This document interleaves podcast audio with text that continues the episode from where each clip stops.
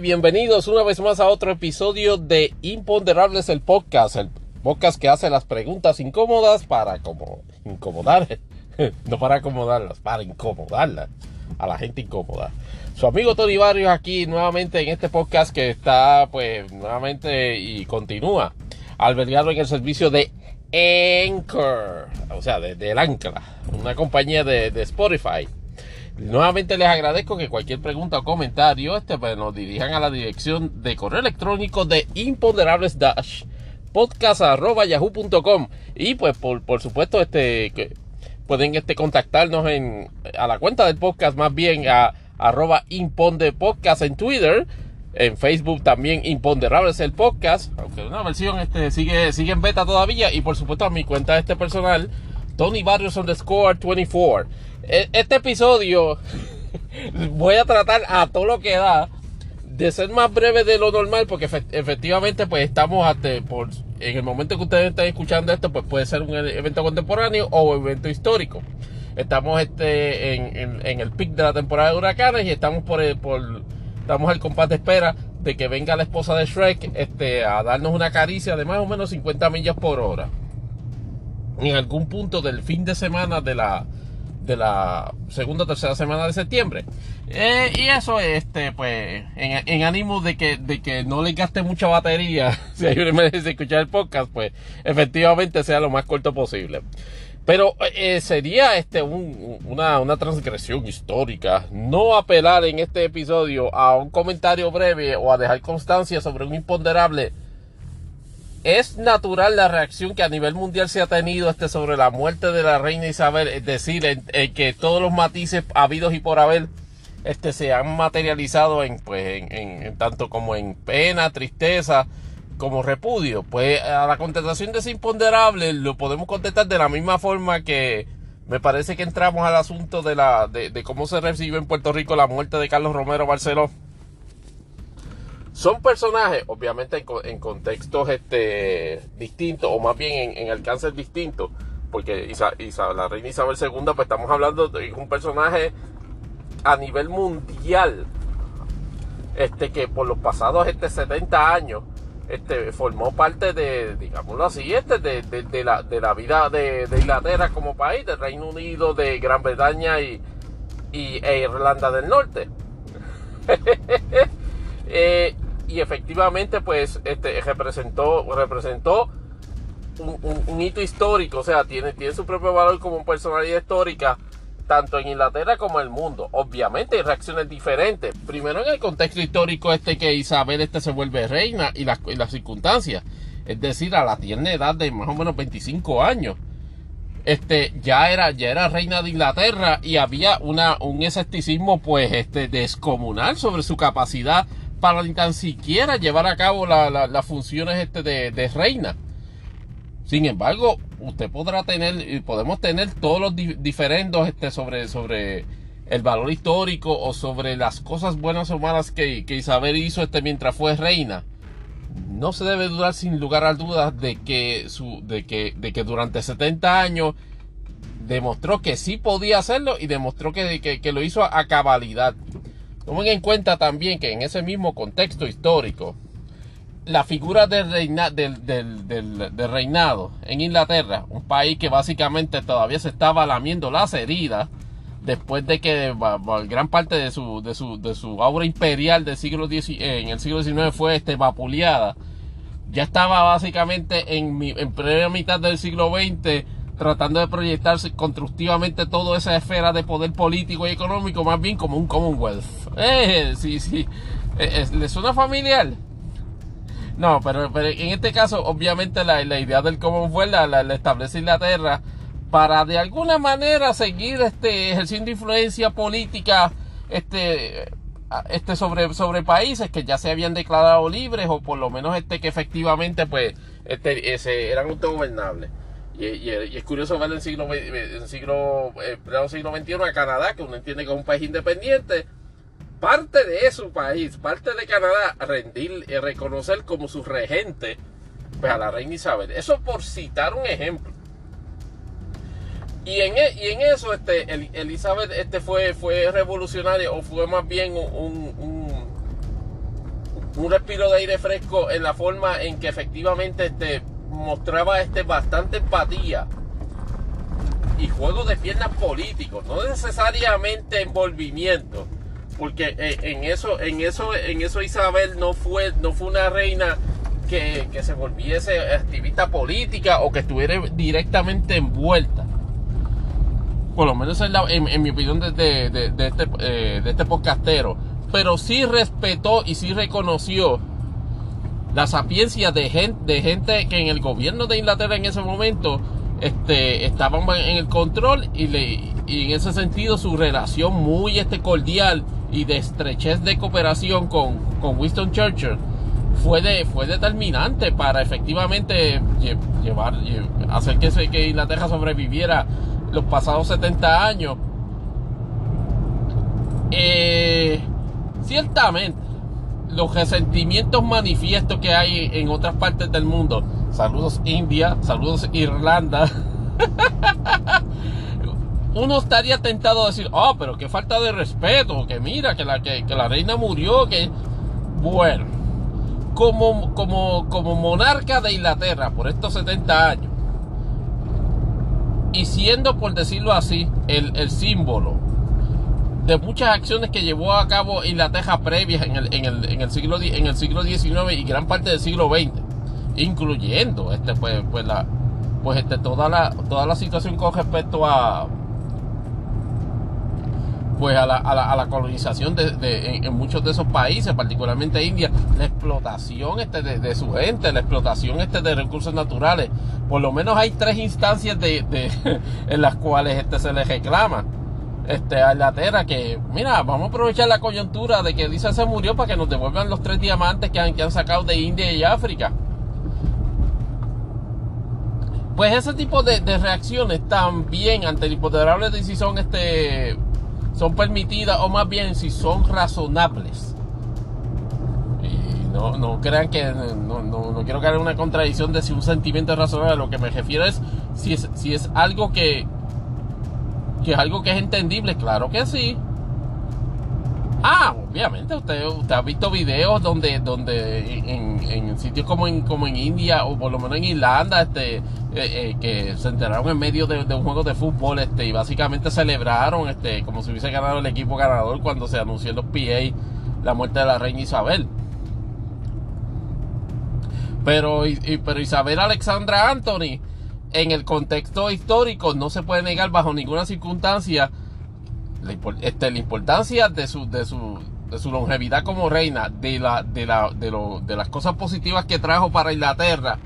Pero también ciertamente no puede en, Inglaterra no se puede negar de que también figuró como, como un, un agente bien férreo del establishment de la, de la monarquía en Inglaterra incluyendo acciones de cuestionable eh, decencia o de cuestionable valor con respecto a personas que no necesariamente eran originarias en su entorno. Saludos, este, simpatizantes de la princesa Diana. Porque en ese contexto, obviamente, este, la, la muerte, que por cierto era una cuestión, estamos hablando de una persona de 96 años, tiene una este Buckingham pues, trabajó todo esto este bajo los los contornos o el contexto de los de los, protocolos ya eh, previamente establecidos. Y no era no era de sorprender de que habiendo anunciado de que estaba en un estado delicado de salud era era precisamente saber este que efectivamente estaba era la cosa era más grave de lo que aparenta y entonces viene, viene, la, viene la situación de, mira, pero ¿qué, qué vamos, este, cómo, cómo queda el país en, este momento? Inglaterra. Bueno, en, términos, en, términos de, en, términos de su estructura política no, no se altera para nada. Y mucho me temo, mucho me temo, que con la llegada del rey este, Carlos III, o sea, Charles III, este, yo no creo que vaya, que, se vayan a revivir o a reponer los tiempos, los tiempos dorados. Y hago ese, el, el, motion de los air quotes que, se, que, Inglaterra piensa que vivió bajo el reinado de 70 años de Isabel II. Este, me parece que por lo menos los primeros o tres, tres o cuatro días este, en donde se ha estado envuelto pues el país en luto y todo y, todo el asunto del protocolo este para, para las actividades de mostrar respeto a la reina. Carlos se proyecta, por lo menos en mi opinión, este podcastero, tan pusilánime como ciertamente se lo, lo habíamos visto anteriormente. Y para añadir, este, como herida al insulto,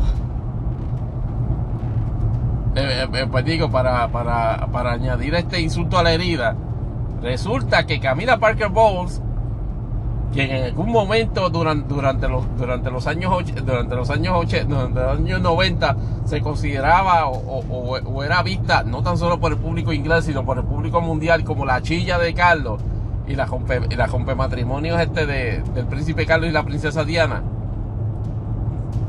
está a, básicamente a días de ser coronada como la reina conforte de Inglaterra. Obviamente como reina consorte no necesariamente tiene su, la, la, propias facultades o no tiene las mismas facultades que una reina. Este, pero no deja de ser este, un, elemento chocante en la forma y manera en que la, en que la, en que la Casa Real, este, en este caso la de Windsor, ha tratado este, a, a Diana a Lady Diana Spencer este, como, como, como, como, un elemento que entró en la vida de ellos. E, eso para mí, dentro de lo, de lo más negativo que, se puede decir de Isabel, es, la forma en que ella permitió que se tratara a Diana. Pero, este, con excepción de Pedro Pierluisi, que ahorita vamos a la, a la sección de Puerto Rico a discutir esa, esa estupidez, el mundo siguió rodando y particularmente los Estados Unidos de América.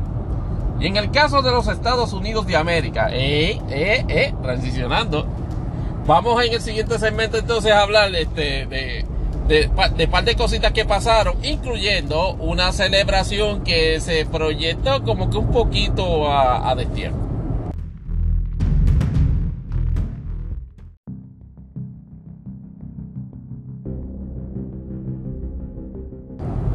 Pues como, eh, como habíamos hablado en, otros episodios del podcast, en los más recientes, hay un cambio este de, postura en, en, Casablanca, en la administración Biden y en el propio presidente Biden, que está, que está como, como dicen en Beca Baja, en en bold, de tomar, de tomar un plano ofensivo en, en, la proyección, en la proyección de su imagen como elemento crucial de campaña política, no tan solo a su, a su propia persona, y, sus méritos y aspiraciones para el 2024, sino también como un asset para la contienda electoral este de, medio término, ahora en noviembre de 2022. Y en esta semana se, dio un incidente interesantísimo que entiendo, ante el imponderable de si, de si me dio un poquito de imprudencia de parte de Casa Blanca y la administración de Biden, así me parece, que sea, que fue el Waterloo o el, o el, el, el, chuspa político que, que, que, ciertos elementos de opinión pública en Estados Unidos pretenden este, calificar, no necesariamente. ¿Ya que, ya, ya que me refiero? Bueno, este, habiéndose aprobado, digo, el, el, el Inflation Reduction Act, que de por sí es una victoria política para, para el presidente Biden, lo cual, pues obviamente los efectos de ello, estamos, recuérdense que se estaba, eh, es una ley que establece una, un, un, ciertos, ciertos elementos nuevos tributarios para un término no de uno ni dos, cinco años, de diez años. Pero obviamente el, propósito que tiene es empezar a, cambiar una tendencia este, descomunalmente alcista que ha habido por lo menos en el último año con relación a los niveles de inflación, porque de eso es que se trata la ley. Este, en unión a eso, pues este Biden ha podido controlar los elementos de precio de varios, de varios bienes de, consumo pues este alto, como por ejemplo gasolina, ha podido de, mediante las diversas medidas que ha tenido, este no, no, no permitir que el precio del, que el precio de la gasolina se vaya fuera de control. De hecho, estamos hablando de casi 80 días ya consecutivos este de rebaja en, la gasolina, aunque ciertamente no estén en, en los niveles óptimos que uno quisiera, pero allá va. ¿Qué pasó? que como parte de la continuidad, y lo habíamos visto en el episodio anterior con toda la, con todo el, el andamiaje eh, eh, eh, teatral y siniestro, como dicen los elementos de, conversación este, conservadora, con aquello, con aquellas luces rojas y los marines. Pues Biden este, repitió, wow, espérate que tenemos una emergencia aquí.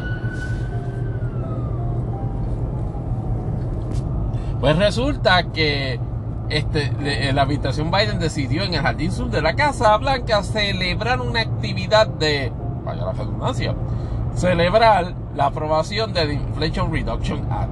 Ya trajeron ella, muy comida, allá estaba James Taylor amenizando, bien chévere, mucho pisco Pero ¿qué pasa?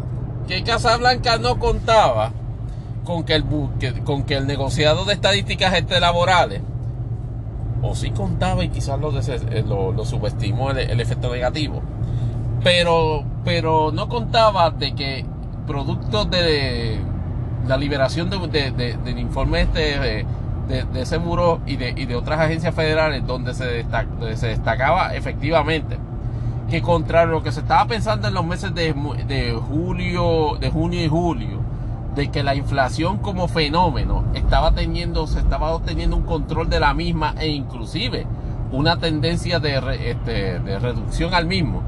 Pues resulta que eh, eso, todos esos informes del, del Buró de, Estadísticas de Laborales y de las otras agencias pintaron un cuadro de que si bien es cierto que algunos elementos en, en, en, consumo, por ejemplo, este, la, los, precios de la gasolina continuaban bajando, y los precios de, otros bienes y que, y que aún así pues efectivamente también había un, incremento este, sostenido en, en, la fuerza laboral.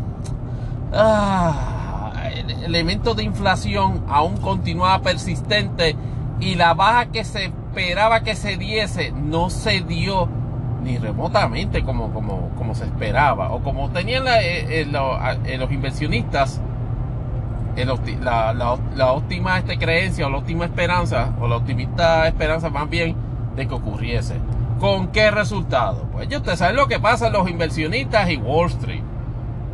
Es, es, básicamente el mercado más volátil del es el elemento más volátil en, en, en, todo en, toda la sociedad estadounidense.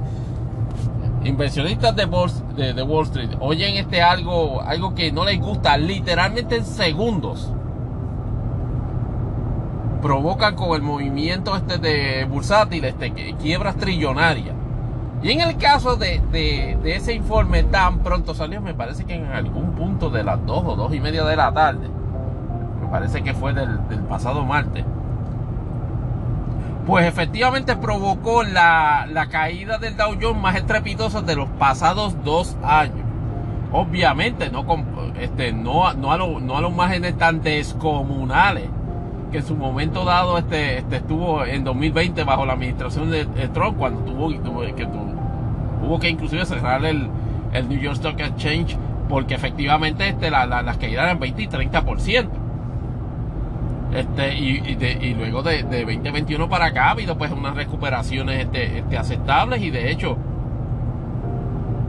no habían experimentado este, este, bajas tan dramáticas, pero en esta ocasión Estamos hablando de como 1200 puntos, o más o menos 4%. Y en iguales y en un índice similar bajó Nasdaq y bajó los y bajó los índices también del SP 500. En términos de óptica de lo que pretendía hacer ese acto de la fiestecita este de, celebración, el, el Inflation Reduction Act, pues ustedes no van a creer que hicieron las cadenas Mientras Joe Biden estaba hablando de las dádivas y, de la, y, del triunfo y la celebración, de que el Inflation Reduction Act efectivamente era una medida en la dirección correcta para solucionar los problemas económicos del país. Dow Jones taquiti, taquiti, taquiti, en, en, este, en una esquinita al lado del watermark de la, del network, bajando, bajando, bajando, bajando. Y fue una comidilla de por lo menos del resto del día de que proyectaba hasta a Casablanca de una forma que, en, mi opinión, aunque pudiese sonar antipática, no es necesariamente irrazonable. Es decir, Casablanca en, ese, en esa óptica se proyectó momentáneamente a Eurotouch, Oh, sí. Eh, a la pregunta de sí. Que fue un elemento, este, digámoslo así, eh, deliberado de Casablanca. No. ¿Qué es lo que, qué es lo que entiende usted? Me preguntarían a mí, este, perdón, ¿y que tú entiendes que qué pasó ahí? Bueno, que sencillamente Casablanca está, está, está un poquito overplay his hand en, en términos de usar, de, usar cualquier elemento positivo de, de, la gestión gubernamental de Biden, hacer, hacer, hacer, hacer ejercicios u operaciones mediáticas o de relaciones públicas de cuánto evento positivo le pasa a Biden. Y estamos claros.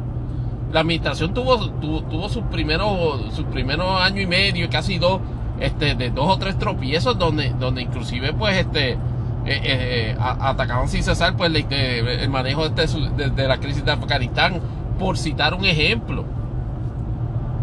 Y que ciertamente la administración y Casablanca están contentos porque vieron finalmente un, ritmo de, de, cosas positivas, de gestiones, de promesas de campaña materializadas. Pero eh, si algo juega en la política, si hay un, principio incólume en política es que usted no celebra antes de tiempo y uno y dos, usted no celebra anuncios. Usted, usted celebra resultados. En el contexto de la, de la gestión de la, de, la, del ejercicio político, la aprobación del Inflation Reduction Act cierta y, e indudablemente es una victoria política. Y Biden, y a la pregunta si Biden tiene derecho a chillar todas las gomas que quiera sobre ese hecho, fine. Pero la ley se aprobó hace dos semanas y la chillera, ¿cómo se, se supone que se hubiese acabado? A mí en lo personal me extrañó la cuestión de la actividad de celebración de eso. Ah, que, que, que, que, pudo haber habido mano siniestra en eso. Nah, no, no, no hubo mano siniestra. Fue, que Casablanca se expuso al papelón por haberse puesto a hacer una actividad de celebración de una ley que no sabemos todavía cómo va a funcionar. Claro que, claro que es aplaudible este que, o claro que, que Casablanca tiene derecho a sentirse bien y Biden con el hecho de que se aprobara la ley y de que se va a empujar esa política este, este, económica para tratar de resolver el problema. Pero, no se ha resuelto. Y eso es, y eso, y, obviamente, este, entraremos en la medida en que vamos a, a, escuchar este, este podcast en, en, en este episodio más bien ya, ya verán cuando efectivamente hay una normalización o una estabilización de esa métrica con relación a que efectivamente no representó la caída descomunal o estrepitosa que medios de prensa y medios de opinión este, que querían proyectar con relación a eso cuando efectivamente se dio la caída de 1200 puntos. Claro. Que eso tampoco se opera en, un vacío. A lo que estamos, lo que estamos hablando esencialmente es de que los inversionistas temen de que no mediando una tendencia clara de que la inflación está cediendo a la mano que le van a forzar ya mismito a la de la Reserva Federal. El, me parece que el próximo 20 de septiembre, yikes, este, eh, van a celebrar una reunión eh, la reunión periódica del consejo o, del grupo que trabaja la cuestión de la evaluación de los intereses y se da por sentado que con los números chulísimos que trajo ese informe del Buró de Estadísticas Laborales y el otro informe, vuelva a darse un incremento en los intereses este, de préstamo. En otro intento más de tratar de frenar la actividad económica y como, y como obviamente este, de forma amateur hemos, hemos, hemos discutido con ustedes amigos en este podcast, lo que se trata, lo que se trata es tratar de parar la actividad económica para, para efectivamente este, no, no, no hacer este que haya mayores complicaciones en cuanto a eso. Pero ellos no, pero ellos no es garantía absoluta. O sea, esas medidas de control no necesariamente hacen, eh, garantizan de que vayan a funcionar la mala noticia para, para Biden es de que la inflación continúa siendo el elemento de, comportamiento este, económico del país más importante y más prominente como issue político. Y sin lugar a duda, este, la, administración puede correr elementos este, de, de, logro administrativo, como por ejemplo la cuestión de que ha logrado este, controlar el precio de la gasolina. Este, este, por ejemplo, y de que, pero a, pero a la misma vez que hace ese planteamiento o que intenta que, ese, que, que esos planteamientos este, se, se proyecten como una, como, como un contra una, un contraempuje de la administración ante el, hecho de si efectivamente está logrando algo para controlar la, la inflación.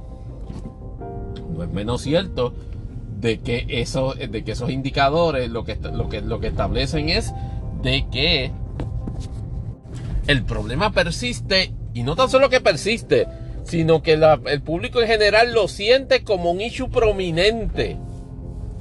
Ah, que efectivamente este Biden votó, la, gente de Biden votó el golpe, o que, o que se quedó medio aturdido. Bueno, a la verdad, debo, debo admitir que no, porque precisamente en esta semana tuvieron un excelente juego de piernas políticos ante la, ante la inminente amenaza de otra situación que iba a atentar contra su narrativa de recuperación económica. Y es el hecho este de que las uniones este de empleados de ferroviarios se iban a ir a huelga. Estamos hablando de, de una actividad de carácter, de carácter comercial, actividad comercial que genera por lo menos, que genera por lo menos 2 billones este, de dólares al, al, día en, en, actividad de transporte este, por, por trenes. O sea, cuanto bien usted se puede imaginar, este, pasa por tren en Estados Unidos. Y aparentemente desde un tiempo para acá, desde bastante tiempo para acá, las uniones este, de empleados de ferrocarril y, las compañías, CTX este, y, y, otro, y otros tipos de, este, de compañías, han tenido pugilatos este, basados entre en, el elemento esencial, por lo menos en esta, en esta lucha contemporánea entre ambos, entre uniones y empleados, relacionados con el pago de vacaciones por enfermedad. Y aparentemente es un hecho que no se estaba resolviendo a la satisfacción de ninguno o del otro pues ese elemento de la de, crucial de la economía de los Estados Unidos eh, tenía en ciernes un anuncio de huelga para este viernes. Oye, mira, eso me sale inverso. Porque la Unión este de Empleados de este Ferrocarriles le había anunciado a todas las compañías que si no se llegaba a un acuerdo en cuanto a en cuanto a los beneficios este de proveer este vacaciones este por enfermedad pagada, pues este había bronca. Y eso hubiese creado el, el, des, el la hecatombe económica que no le había formado ni siquiera los, peores días del COVID. Dos billones de pesos diarios. ¿Se acuerdan la, la crisis que hubo portuaria en el, en el puerto de Los Ángeles, este, este, donde había miles de, barcos y más de decenas de miles este, de vagones allí? eso no hay comparación con lo que iba a pasar a partir del viernes. Y la administración Biden esquivó espectacularmente esa bala moviéndose durante, la, durante esta semana y particularmente en las últimas 24 horas. Este, a la, a, la cabeza de este con el departamento del trabajo en la cabeza de lograr un acuerdo en principio y aparentemente preliminar entre la unión y la y entre la unión y las compañías esta que obviamente la administración Biden no tardó precisamente a las 5 y media de la mañana estaba Sleepy Joe o por lo menos su cuenta, transmitiendo este el mensaje, el tweet de que efectivamente lograron ese acuerdo y luego pues en, la mañana este hubo, hubo una actividad más bien, una, una, aparición formal para hacer ese anuncio.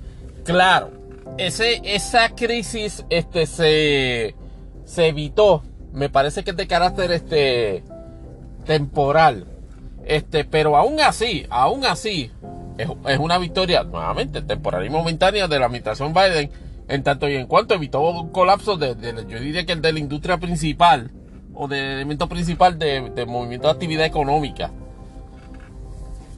Obviamente eso eh, a, su vez se complementó pues con las apariciones consistentes de, del presidente Biden en el Detroit Auto Show que comenzó en esta semana. Y es, importante eso porque el Detroit Auto Show, este, eh, que por cierto, este, se renovó o por lo menos reanudó este su, eh, su aparición como un evento masivo de, este, para las compañías automotrices este, presentar productos nuevos. Pues Biden ha estado lucido siendo un car guy, montándose en Corvette, en, el nuevo Corvette, en el Cadillac Lyric y, y, el Mustang de, en, el nuevo Mustang de, Ford. Y eso, aparte obviamente de, pasarla bien, este, siendo un tipo entusiasta de carro, lo que proyecta es un envolvimiento este, y una consideración personal de su administración con la industria automotriz en Estados Unidos y con las, y con las uniones, precisamente, que, trabaja, que trabajan en, esa, en esas industrias. y en ese sentido eh, eh, es una maniobra eh, espectacularmente positiva porque, porque, porque, efectivamente promueve, por lo menos en, imagen y, en, imagen bien proyectada, para la redundancia, de que el gobierno está vaqueando la industria automotriz. Obviamente yo espero que no, sea a nivel de otro bailout. Este, como, como lo que hizo, hizo, hizo Obama este, precisamente en su, en su primer término como presidente. Pero ante esta situación y ante lo que aparenta ser, porque todavía no hemos visto los números de Dow Jones del viernes, aparenta ser una, una recuperación rápida de, de, un papelón de la administración de Biden. ¿Qué están haciendo los republicanos para efectivamente capitalizar en eso? Sí, algo. Bueno. Este, eso, lo, eso lo vamos a ver en el, en, el, en el siguiente segmento de Estados Unidos. A la vuelta.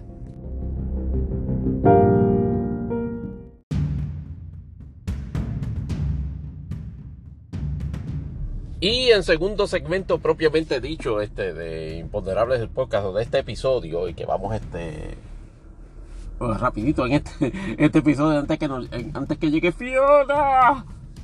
Este, ya ustedes verán que de aquí a un par de años Shrek este, entra en el imaginario de los nombres de, huracanes Pero la, la, situación es cómo los republicanos están trabajando, han mejorado en su trabajo de oposición política con respecto a, a las actitudes así este, este, arrojadas ahora de la administración Biden y de, y de movimiento a la ofensiva este, en términos de, su campaña en, los midterms y parapetando al presidente como un asset de precisamente de, de los demócratas en esas luchas este, primaristas, pues les, les debo informar que lamentablemente siguen all over the place.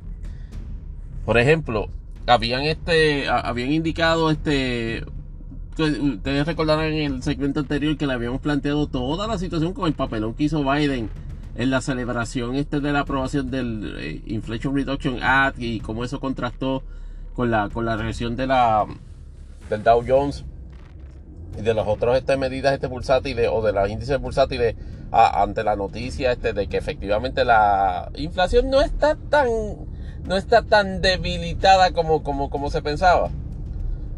Pues ellos básicamente les, duró el rally de oposición muy bien ejecutado, dicho sea de paso, muy bien ejecutado. Aunque claro, este, pues, insisto y persisto, esto fue daño autoinfligido por haber estado celebrando no una solución, sino una, una gestión de solución. Usted no, usted celebra resultados, no gestiones. Eso siempre, eso para mí es una máxima en, en política. Espero que allí en, Casablanca hayan aprendido la lección for once. Pero, usted no sabe con. nunca sabe cuántos políticos. Pero, el caso de los republicanos, este, uno esperaría de que hubiesen continuado el, rally de oposición, una, una relocalización en los issues que, que entiende que están afectando al, alcance demócrata y al alcance de Biden en, la, en las elecciones midterms y al desempeño, a la apreciación de, positiva de desempeño de Biden. No. Soltaron el issue, soltaron el issue de, de, eso y, volvieron a entrar. Ahora, este, me parece que de la manita del senador Lindsey Lohan, no, Lindsey Graham.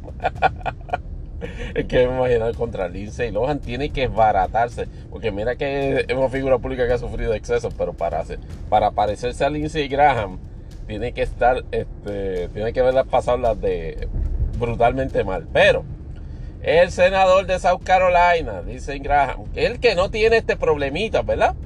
Particularmente con esa, con esa investigación este, en, su envolvimiento en el, en el intento de fraude eleccionario en las elecciones de 2020 en Georgia.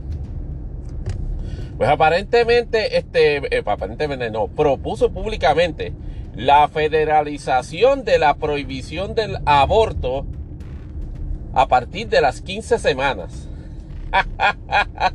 y eso, eh, y eso ya, ya, esa propuesta ha tenido coro en, en varias, este, en varias instancias este, y, entre varios círculos de opinión este, republicana y conservadora. Eso nuevamente este, trae a la, a la mesa o, replantea de que efectivamente constituye un elemento de rocket fuel para el bloque de votación demócrata, para el bloque de votación de mujeres. Lo, peor que podía, eh, lo, peor que podían hacer en este momento, en, en la situación con los midterms, particularmente en el Senado, es ponerse a decir que si los republicanos controlan el Senado, van a promover la federalización este de, la prohibición del aborto. No de la, de la ley del aborto, porque eso también que se está buscando en otro lado, y dicho sea de paso, la Cámara en cuanto a en cuanto al matrimonio este en cuanto al matrimonio entre ambos entre personas del mismo sexo había aprobado una, una medida este que favorecía que favorecía la federalización o sea que establecía la federalización del matrimonio este del mismo sexo eso, eso en contraste sin embargo, este, en el Senado aparentemente no hay los votos este, en este momento y parece que van a esperar los midterms. Esa es una medida ante el imponderable de si eso les quedó chique a los demócratas. Claro, porque si efectivamente eh, los demócratas toman control del Senado, es altamente probable, es altamente probable, aunque no necesariamente, este, digámoslo así, de que esté establecido este como un elemento cierto, de que, de que haya la mayor probabilidad de que, se, de que se apruebe la federalización del matrimonio este, entre personas del mismo sexo en el Senado y efectivamente a las millas Joe Biden va a firmar este, esa ley porque es cuestión de proyectarlo como otro logro político. Pero volviendo entonces a la cuestión del aborto, sin lugar a duda es una imprudencia porque precisamente le afecta las probabilidades de los, de los republicanos en el Senado cuando trae a la mesa el, el dicho de, by the way, este, voy vamos efectivamente a federalizar la prohibición del aborto, no, no nos quedamos en, en la revocación de Roe versus, Roe versus, Wade en el Supremo. So, eh, eso, eso fue un, un col funesto. Y otro col funesto, pero que, eh, eh, pero que este palidez en comparación es la movida tan que se proyecta tan de, persona tan caldo de caldo de troc de basura que es lo que en mi opinión es Ron DeSantis de verdad uno puede lanzarle todos los epítetos este veces que quiera cabrón hijo de la gran puta. Pero la, la realidad o sea por lo menos de lo que yo he visto del comportamiento político de este individuo de este tipejo es que es mala, una mala persona su última movida de, de, fantasmeo político a la pregunta de qué es lo que Ron DeSantis gana con eso. Pues yo digo que absolutamente nada por dos razones, pero tenemos que explicar lo que, lo, que hizo, por lo menos este compartir con ustedes este para establecer la premisa.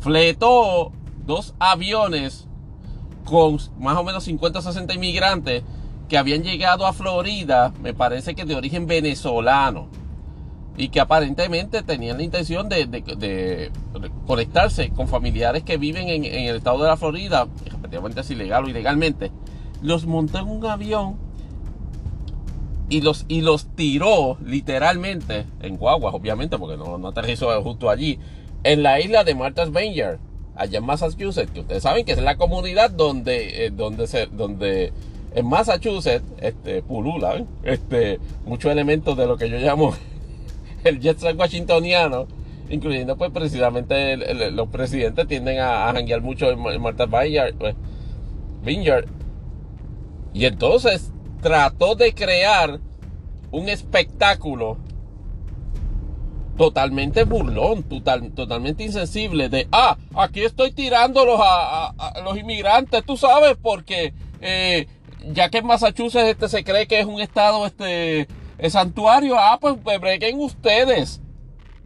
La cabronada le, le rebotó en la estúpida y este cara porque sencillamente la comunidad, este, contra a, percepciones que se pueda tener en una comunidad de, personas este, que por lo menos en esta instancia mostraron este, mucha empatía, acogieron a todas esas personas, no empecé a lo, a lo atropellado que llegaron, este, y, lo, y los ubicaron. Obviamente no los metieron en sus casas, obviamente identificaron espacios en unas iglesias pero llevaron a cabo una operación de contra, de, de una, una, operación de, de, de, ¿cómo le llamaríamos? Una operación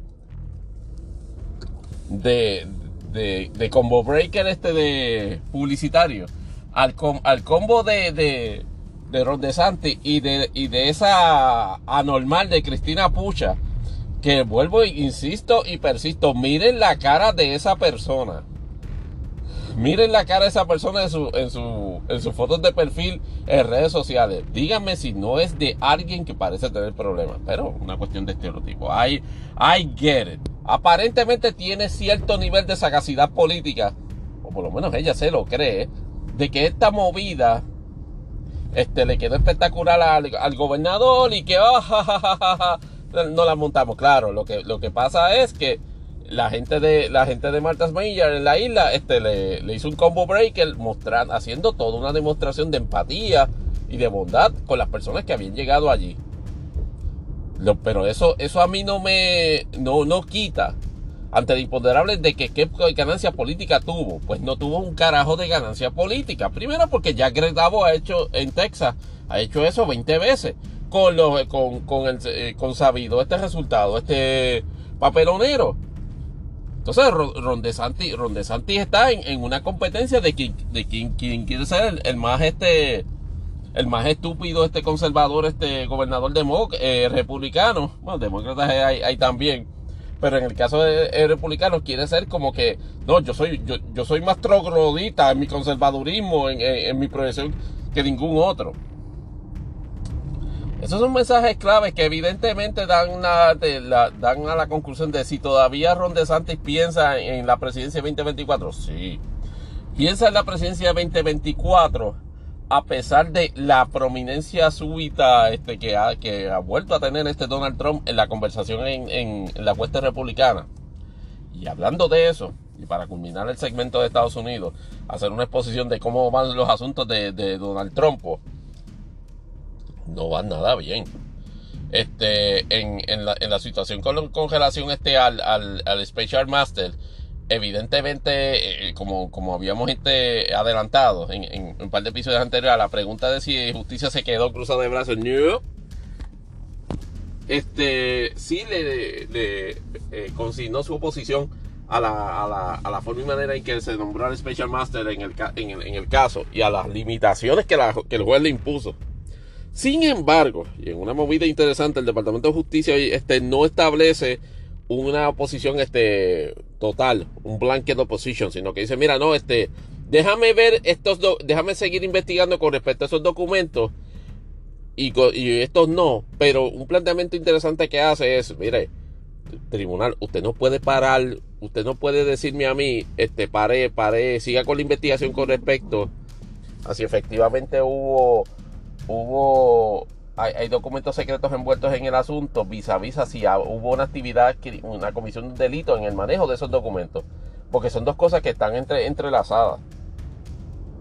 Y de nuevo, el, el, planteamiento de enfriar, lejos de haber enfriado al imponderable de si, la, de la orden de la juez y todo el asunto con el Special Master, está enfriándole la investigación a Trump en el contexto de, digamos, de su proyección pública. No. No. O sea, el, el issue sigue caliente. Pero, otro issue que se, que se le calentó, acuérdense que tiene varios. Es el, eh, en, el, otro, en el otro Revolu que estaba lo bastante calladito y se puso celoso. Que me imagino que, que, bueno, que ya sabrán que se trata de lo del día 6. Recuerdan que en un par de episodios atrás que le habíamos dicho que a Marmidos lo habían citado este, que, que, su secretario, que era en su momento su, su chief of staff, que había estado de acuerdo este, en comparecer al, al Departamento de Justicia a, a, declarar sobre asuntos de ese, de, de ese incidente y su envolvimiento en las conversaciones de planificación y ejecución y, efectos posteriores de, ese intento de insurrección. Y casi, casi a punto de empezar la deposición se echó para atrás. Pues resulta que efectivamente cumplió. No se le había dicho a nadie. no se le había dicho a nadie. Y eso, y eso fue como que un, como que un momento donde, donde cogió al mundo trompiano fuera de base porque ellos no contaban con que Midos efectivamente hablara ellos en unión a que en este, en este mes de septiembre, si Fierro no llega a Washington DC, este, efectivamente se van a reanudar este, las vistas este, de el, Season 2 de la comisión este, del día 6. Y es probable, y es probable, necesariamente este, una conclusión de que entre los que se, haga este despliegue de récord de lo que declararon sobre ese asunto, sea este precisamente Mark Meadows. Eh, de nuevo, eh, es, una, es, una, es una situación que sigue empujando una narrativa de los demócratas de manera efectiva en el sentido de que eh, los republicanos no están en capacidad de tomar el control del país nuevamente porque lo que están dirigidos es a crear una dictadura de Trump. No es muy complicado el argumento por la forma y manera que surgen los, que han surgido todos los procesamientos. No es eh, eh, eh, eso, eso en, cuanto en cuanto al día 6 como operación de preservación de Trump en el mandato. No empecé a que un evento electoral lo declaró derrotado. Pero así que funcionan las cosas. Pero entonces en el, en el otro issue, pero ahí, pero entonces el issue de la, de la, de los documentos, del manejo de documentos en Mar-a-Lago, pues vuelve a tomar prominencia porque el día de ayer, este, efectivamente, el, tribunal nombró al, Special Master, un juez federal este, en Brooklyn, eh, que se llama, este, según unas notas que tengo aquí, este, Raymond Dier, que de hecho este, eh, fue una designación que tuvo el apoyo del Departamento de Justicia. Sin embargo, la juez, de, la, juez del caso, este, la juez Cannon, efectivamente este, reiteró la, prohibición en su orden de que el Departamento de Justicia continuara la investigación criminal. Eso efectivamente pone, pone la dinámica indudablemente al Departamento de Justicia tener que ir a circuito. Ya les dije que la cosa está este, apretada en noveno circuito para lograr que se, que se revoque esa, esa juez. Pero, pero, lo tiene que hacer porque de nuevo, el precedente es nefasto. El presidente es nefasto por los fundamentos. Ya, di, como, como habíamos visto, ante la pregunta de si, de si, de si tienen que parar esa, esa determinación judicial o por lo menos intentar pararla, si lo tienen que hacer, porque el precedente establecería de que en este caso, y puede ser inclusive en políticos en el futuro, el hecho de que incomode un político porque la juez en lo descarada y desvergonzada que proyecta la forma en que resuelve el, el asunto, así lo establece. No, es que Trump está expuesto al escarnio público. Usted tiene que pararle esto. Eh, ¿De qué carajo tiene que parar el Departamento de Justicia? Como, por, como un tribunal. Y vuelvo y reitero, y lo reitero en el, en el, en el tono bastante molesto porque me parece algo ridículo que se plantea como fundamento jurídico. ¿Cómo la rama judicial va a parar una acción constitucionalmente permitida y reconocida del Ejecutivo que es la de investigación de carácter criminal. Lo más que puede hacer el tribunal en ese tipo de circunstancias es efectivamente hacer las adjudicaciones cuando se traiga el proceso criminal producto de esa, de, esa gestión de investigación. Por decirme, no, no, no, para eso, porque eso hay que perjudique que a Trump y que le afecte que personalmente. Que se joda. Este, y perdónenme el, altamente técnico análisis jurídico este sobre esa situación. ¿Por qué? Porque se trata de una persona. El tribunal no tiene que ver por intereses privados. Y, esa, y esa, y esa, y ese ruling, evidentemente uno sabe que, que, que, lo están jugando de esa manera porque evidentemente la juez Cannon está prejuiciada con, a favor de Trump pero contra este sea un poco más articulado este, o este, más profesional en la manera que presenta que, presenta los fundamentos pero dice ya le reitero ante la posibilidad de que si esto es este un slam dunk en circuito mmm, yo, yo, lo, yo, lo veo, yo lo veo difícil. Pero es una, es una situación que, que, que atenta con, la, con, la, con, con, el, con el timetable y con la posibilidad, y con la posibilidad, digámoslo así, si uno lo puede, si uno lo extrapola a los extremos, de que efectivamente pare la investigación per secula seculorum, porque esa es la, esa es la premisa que se, que se articula. Eh, uy, eso, eso, eso, eso son Elizabeth Toje, guácala que efectivamente este, mi, este, hasta que no venga otra orden judicial, justicia no podría investigar el, el asunto en el contexto de, la, de, de Maralago y estamos hablando de que por, por los siglos de los siglos. Eso, eso es algo totalmente este, inaceptable este, y estúpido. Eh, y entonces voy a cerrar el, segmento de Estados Unidos este, con, con, este, con este imponderable que tiene más este, elementos mediáticos que, que otra cosa. Y es de si efectivamente continúa el, la, de, la debacle de, en CNN. Pues efectivamente es así. Y la. y, la, y las últimas víctimas que recobró, y está haciendo una, una, nota breve sobre eso, acaban de anunciar de que próximamente, me parece que en el mes de octubre, empieza un programa mañanero en CNN, este New Day va a ser este cancelado, y van a traer entonces dos programas nuevos, un programa nuevo mañanero, no, ustedes no van a creer que host traen. Don Lemon, Poppy Harlow y Kathleen Collins. O sea, Don Lemon, que habíamos dicho este par de episodios anteriores que estaba en el shopping blog porque su marca de, de, opinión bastante, bastante y fuerte hacia, hacia Trump. Inclusive este fue, fue su, su nombre e identidad, este, figuraba prominentemente en el cambio del nombre del programa de CNN Tonight a Don Lemon Tonight. Este representaba este, una, una de las espinas que tenía que arrancarse este y que Chris Light, este, el nuevo, el nuevo CEO de CNN, ya efectivamente ya dio el, dio el majonazo y de hecho mató a dos de uno. Porque, aunque Poppy ha estado moviéndose en, diferentes este, shows este de, de la cadena, en términos de noticias, no era un elemento de opinión y mucho menos un elemento de opinión este que, que fuese crítico de Trump. Caitlin Collins, sin embargo, este, figuraba, era, ahora era la, la, jefa de, cobertura de Casablanca de CNN y acaba de, como quien dice, renunciar a ese puesto para irse de host de un mañanero.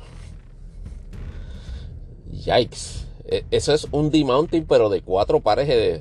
Ya usted sabe que. Ella en tiempo de Donald Trump, evidentemente ella no era la jefa, no era la jefa de ese buró, la jefa de esa, de esa sección este de, de, corresponsales de Casablanca de CNN, pero era este, una senior. Este, obviamente cuando se transiciona a administración Biden la convierten en jefa. Y en jefa obviamente tenía una prominencia en el elemento de hard news y serious news. Un elemento que le parte credibilidad a toda noticia que sale de Casablanca, incluyendo noticias que pudiesen proyectar elementos positivos en este caso sobre la administración. En el caso de Don Lemon no les tengo que decir precisamente por qué es que viene ese de Mountain. Porque de noche básicamente estaba haciendo un damage de cuatro pares, aunque no necesariamente en ratings. Pero o sea, la pregunta es de si, de si esto es confirmación de que se está, de que, de que CNN se quiere convertir en Fox News Live a tocojón. No tengan ustedes la menor duda de eso. Ah, el efecto que se le vaya a dar, nosotros dijimos ya en el episodio anterior de que eso no le va a funcionar. La gente, la gente de tendencia conservadora y trompiana consume este producto conservador trompiano, que es Fox News. Así que, bueno, malo por conocido, más, vale malo conocido que bueno por conocer según su óptica. So, no, no esperen muchos muchos resultados en, cuanto a eso. Pero a la pregunta de si alguien va a renunciar antes de que le den el, eh, lo, pasen por el shopping, shopping block. Me parece que el candidato más idóneo a que eso se materialice es en Gian Acosta, que tiene un programa a las 4 este, los sábados este, donde esencialmente baja el piso con Trump este, cada vez que, está. Pero a mí me parece que no. esos días se acabaron. Así que va a tener que tomar una determinación. Mi impresión ante la pregunta de si, de si veo renuncias en, en CNN próximamente, antes de que vengan esos, esos, esas acciones de y sin lugar a dudas. Yo espero, yo, yo, yo entiendo que la que se va a producir la de Jen Acosta, este, yéndose a CNN y dando el salto, no sé, a otro lado, yo no sé cómo no sea este MSNBC no ha tomado la ofensiva en términos de hacer el, énfasis de que, mire, aquí es donde está el, conversatorio más, honesto y, balanceado, pero esos son asuntos de noticias que obviamente están atados a la dinámica de la política de Estados Unidos. Y este, pues, no sabemos qué, qué vaya a pasar en cuanto a eso. Si en algún momento van a capitalizar en la, en la debacle ya definitiva de CNN. Con eso cierro Estados Unidos. A la vuelta eh, nos, metemos de nuevo otra vez a la isla del encanto. Pues será a la, a la isla de, Fiona.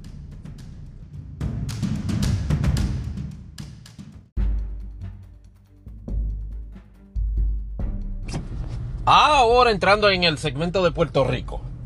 Pues el imponderable principal, y esto es para cubrir rapidito antes que Fiona nos lleve en volanda.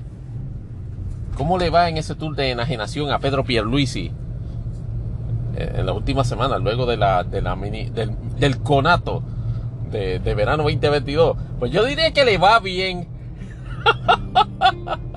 la contestación es imponderable. Pero, ¿cómo que le va bien? Bueno, lo primero que hay que resaltar es, yo diría que en la ridiculez descomunal de la semana, sino del año.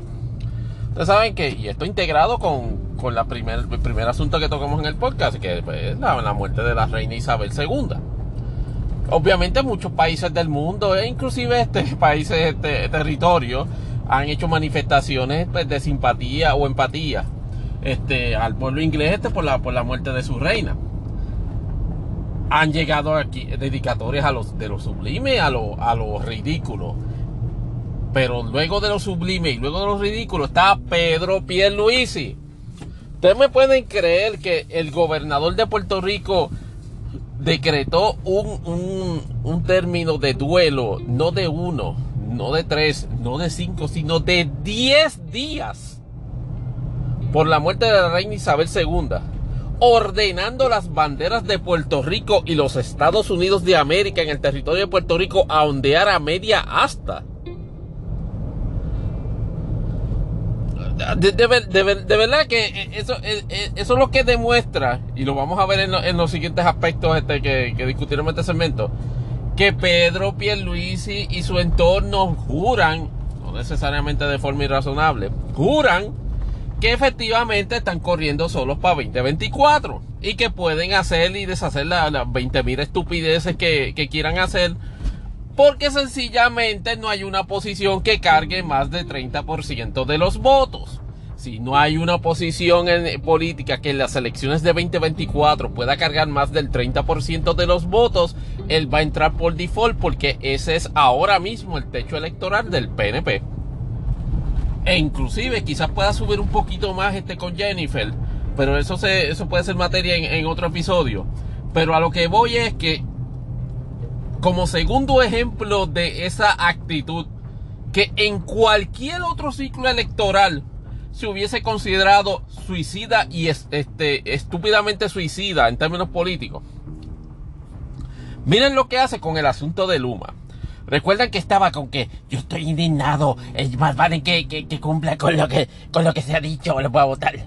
Pues poquito a poco y luego de la manifestación, pues este, este aguada que se, que, se tuvo allá en, la, en, la, calle Fortaleza, Pedro Pierluisi ha estado moviéndose poco a poco en su círculo de opinión. Nuevamente, hay un consenso generalizado de que Fermín Fontana es lo que, lo que es un monigote en esa posición que tiene en el APP y que no ha hecho un soberano carajo por efectivamente ni tan siquiera realizar una, una tarea de fiscalización y monitoreo de las acciones de Luma que pudiesen envolver una posible evaluación de la, la terminación del contrato. Eso irrespectivamente de lo prudente o imprudente que pueda ser esa situación. Pues ahora ya transicionó en el sentido de que, ay, el pedir la renuncia de Fermín es una distracción. ¿Cómo carajo voy a decir que es una distracción si efectivamente se trata de que el que está supuestamente llevado a obligado por el rol que asumió a cumplir con la, con la evaluación de Luma en el, en descargue de su responsabilidad contractual, pues no lo hace.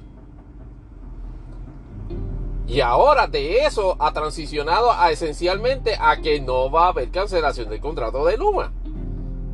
¿Se acuerdan cuando hace dos semanas dicen, no, más vale que, que, más vale que cumplan?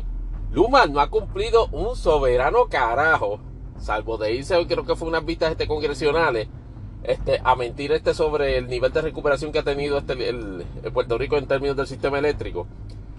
Pero eso le, eso, e, eso, eso unido a, la, a las manifestaciones de Pierluisi en el sentido, en la transición más bien, de que después de votar, después de votar a Luma, ah, no, no se va a cancelar. Es un ejemplo, un, segundo y tercer ejemplo de lo que hablamos al principio de, de este segmento. Está en control, está en el driver seat Pedro Pierluisi en términos de la, en términos de la dinámica electoral de 2024? La respuesta parece ser que sí. Entonces aquí viene la, segunda parte de la ecuación. Pero ¿por qué? Con todas las cosas malas y los traspiés que hace. Bueno, es un problema que persiste. Cero oposición política. En el capítulo de, en el capítulo de esta semana, de si, de el Partido Popular va a montar alguna oposición cabal en 2024. Resulta que Jesús Manuel Ortiz, que es representante este, del Partido Popular y que fuera otro secretario de Gobernación bajo la administración de Alejandro García Padilla y ha sido uno de los, digámoslo así, de los eh, exponentes jóvenes de ese partido que ha dado un poco de candela, pero obviamente se le dio, tuvo su primer traspié justo al principio de la, al principio del, del cuatrenio con, su elección fallida a la, presidencia de la Cámara de Representantes, pues aparentemente está anunciando su intención de correr para la presidencia del Partido Popular Democrático. ah, que con que usted no va a creer que lo pone en, en, ruta de colisión en términos de aspiraciones a la presidencia, pues nada más y nada menos con el presidente actual, con José Luis Pusilánime Acordeón Dalmao.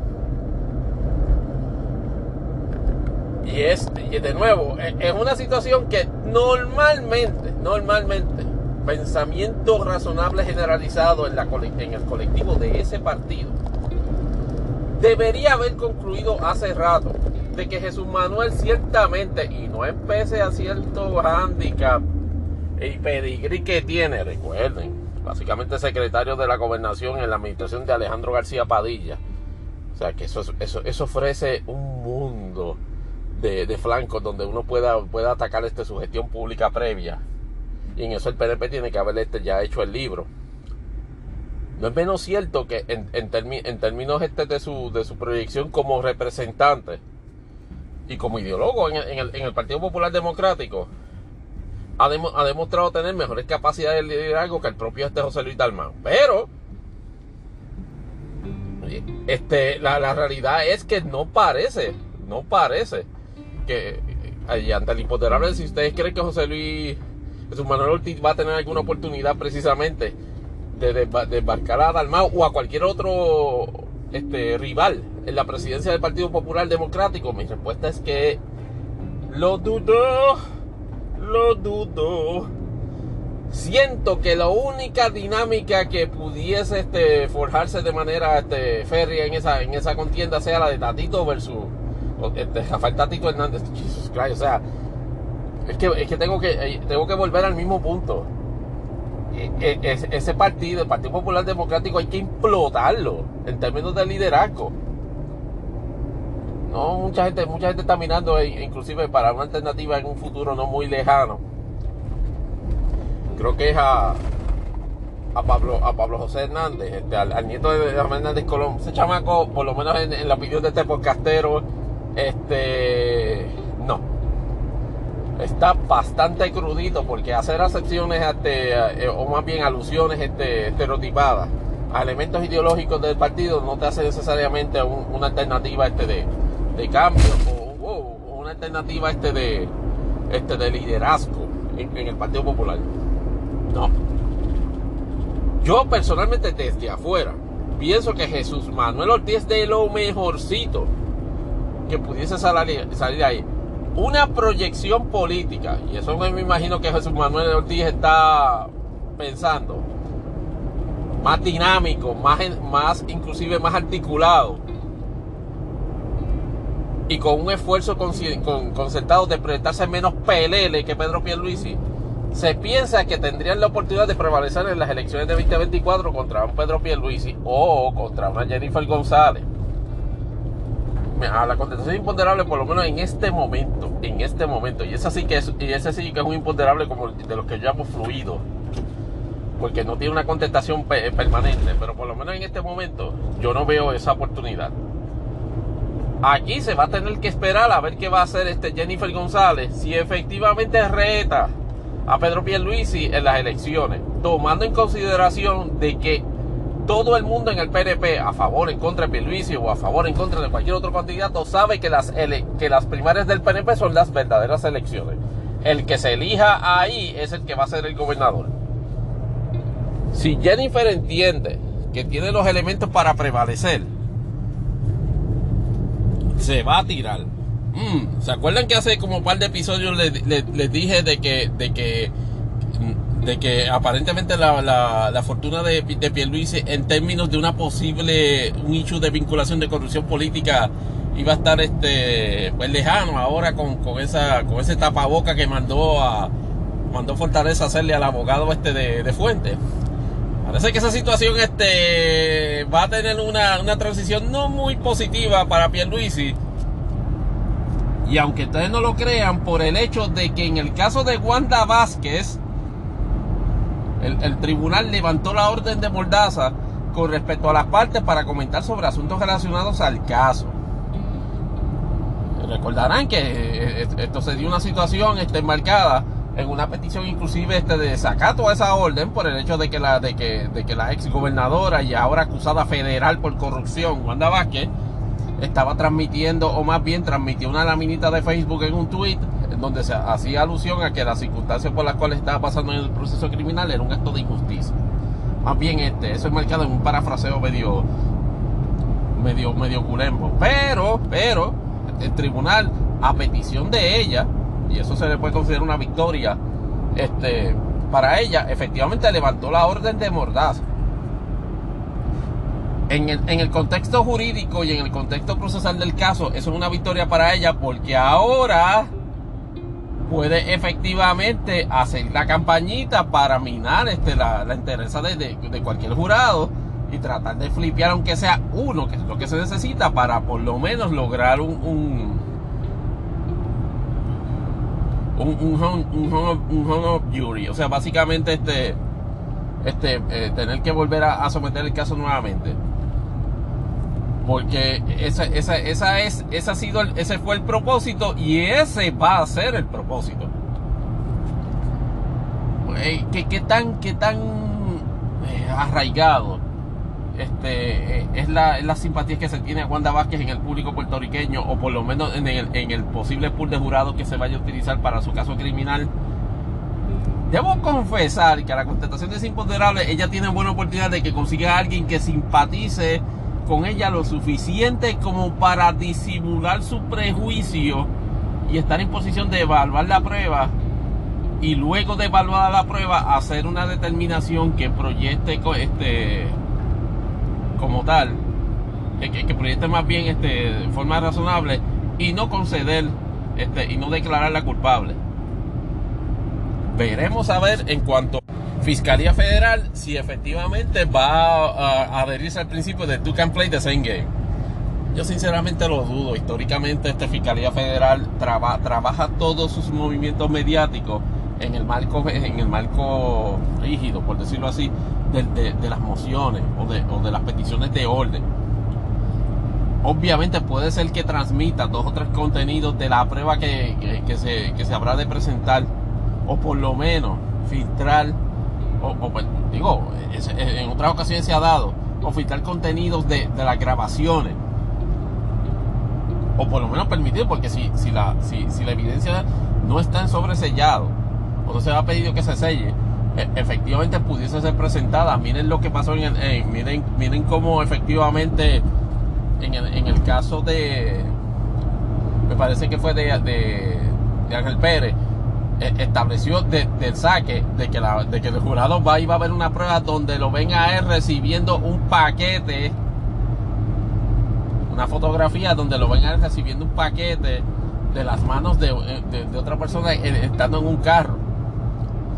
Y obviamente tú no puedes establecer que dentro del paquete había dinero, pero es un elemento bien fuerte de la cadena de, de, pruebas para establecer el hecho de que efectivamente en, el caso de Ángel Pérez las transacciones que se estaban haciendo del pago periódico de soborno, esa fue una de esas actividades porque se identifica claramente quiénes son las personas y las personas me parece que van a ser testigos.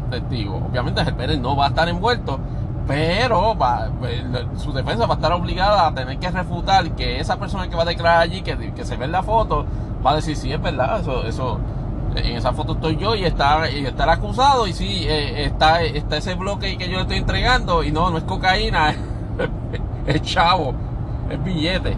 Pues en el caso de, de, de Wanda Vázquez, Fiscalía pudiese actuar de la misma manera, claro. En lo político es donde a Pedro Pierluisi, y volviendo al tema principal, es que se le puede entorchar el, el rabito. Y es en el sentido de que efectivamente la gobernadora dice que va, la ex gobernadora dice que ahora voy a hablar, mi ciela el Misiela indica al imponderable de si efectivamente Wanda Vázquez va a enlodar con su, con su gestión de salvarse el pellejo la posibilidad eh, establecer vínculos su de la propia operación del PAC de Pedro Pierluisi y salvemos a Puerto Rico, usted no tenga la menor duda. Para mí sería iluso pensar que Wanda Vázquez para defenderse no va a traer la cuestión de que, la, de que, de que esto fue una componente de su rival político Pedro Pierluisi para desviar la atención de su propia y presuntamente ilegal actividad de, de, recaudación de fondos o de, o de, pago de favores políticos a través de recaudaciones del Super PAC. De nuevo, es una situación que, que, que ha quedado inconclusa y que aunque puede, y, que aunque se ha establecido de que no se acumuló toda la prueba necesaria para dar los golpes este contundentes que se interesaba dar por parte del gobierno federal, no es menos cierto de que efectivamente hubo un elemento de, de, de obstrucción. Y, no, y no hablemos de si, de, si, de si a Fuentes había que procesarlo por obstrucción o no. Hablemos de exactamente qué es lo que quería ocultar de nuevo, en, en, una situación de filosofía, de, como yo llamo, de filosofía fiscal, tú deberías estar obligado. Deberías, no necesariamente tienes. Eso, eso, eso, prevalece en el criterio específico este de, del fiscal Moldro. Eso es de determinación de, de Fiscalía Federal. A evaluar si podemos averiguar qué es lo que Fuentes ocultaba Ustedes no pueden creer quién puede proveer información sobre eso. Esa mismita. Wanda Vázquez, específicamente. Jorge Dávila, que fue la persona que hace, que hace la querella a, salve, a, del, del, comité de, del comité de Pedro Pierluisi. Así que no le sorprenda si parte de la narrativa que empieza a empujar a Wanda es tratar de traer a, Pedro Pierluisi al redil para efectivamente crear un caos de tal forma que no se sepa quién puede ser responsable de qué. Además de que, además de que es, es una, es un obvio acto, acto de, acto de, acto de razonablemente este, eh, esperado de venganza, porque de nuevo, las circunstancias de Wanda que en este momento es que en la actividad de ella de su super PAC, ella está ahora mismo enfrentando un proceso criminal federal. Y en la actividad del super PAC de Pierluisi, Pedro Pierluisi no. Ustedes no me van a creer, ustedes, creen que no va a haber un, un, un ejercicio concertado de efectivamente tratar de nivelar las tablas en ese sentido para inclusive ganar, la posibilidad de que la confusión, esa confusión a su vez se transmita a los procesos dentro del jurado en el caso federal e inclusive la gobernadora salga este, por, la puerta ancha. No es, no es, no es, necesariamente este, obligado, pero tampoco está fuera del marco de probabilidades. So, veremos a ver qué, qué, qué, qué pasa ahí. Pero para mí el hecho de que le hayan levantado la mordaza entre otras personas, resulta mala noticia para Pedro Pierluisi. Y con esa nota damos por finalizado el segmento de, Puerto Rico. Así que en el próximo segmento vamos para El más, cortito de los imponderables de, de este año. Maybe.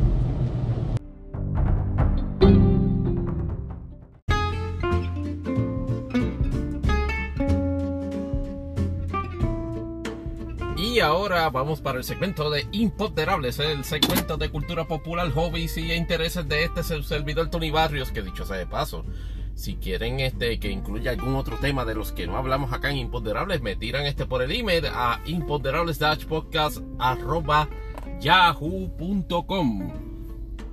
Y de, de, lo más interesante que podemos hablar en el mundo de Imponderables, obviamente fue la presentación de del D23 este, el pasado fin de semana. que en lo personal a mí, me, por alguna razón, no me resultó tan impactante como la presentación este de, de Disney Marvel allá en el San Diego Comic Con. Este, y, y, la avalancha de información que Kevin Feige, este, por lo menos del lado de Marvel, este, este transmitió con, la, con respecto a la fase 5 y 6 en ese contexto yo esperaba o, o, tenía la esperanza de que, wow, si esto fue, si esto fue Comic Con, no me quiero imaginar que lo, cómo van a bajar para D23. Y aunque sí proveyeron información, particularmente de, lo, de los que vi, me llamó la atención, el primero de este episodio. El, establecimiento de una serie, me parece que va a ser la primera serie televisiva de Pixar. Este, me parece que es este el, el, concepto está medio extraño. Este de diversos personajes este, durante, durante un mismo pues, este punto de, de, encuentro o un punto de tiempo particular en un día de la semana. Lo que presentó Marvel, pues no, no, no me resultó, resultó este ya, ya repetitivo, o por lo menos no, no nos sorprendió. Esperábamos este, algún indicio de, la, de, de, si, de si para luego de 2025 se, ya se tenía establecido, por lo menos en términos conceptuales, algo con relacionado a X-Men. Pero me parece que Marvel se quiere adherir a toda, de toda manera, a, obviar alusiones a X-Men por el momento.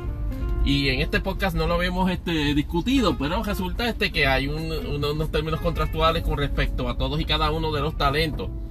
Y me parece inclusive talento productivo, este, de, productivo de que realiza, de realización de films en el contrato anterior que tenía la, ese, eh, Marvel con, con 20th Century Fox.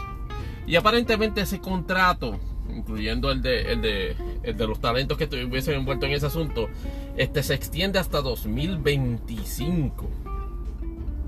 Ello no le permitiría a Marvel desarrollar, por lo menos en la configuración que está actual ahora mismo, siendo una corporación este, dentro, de, dentro de la corporación madre Disney, a realizar ningún otro eh, proyecto de 2025 que no estuviese obligado a, a hacerle este, primeras ofertas y primeras selecciones a todos y cada uno de esos talentos. Así que en ese sentido, este sí, en, entiendo cierta parte la, la, omisión está reiterada de Marvel de mencionar proyectos de X-Men porque lo, lo, van a guardar para después de 2025 cuando tengan este, total libertad de escoger en el casting a quienes quieran. Así que por el momento, esas fantasías este, de, de, de fans de Marvel de traer a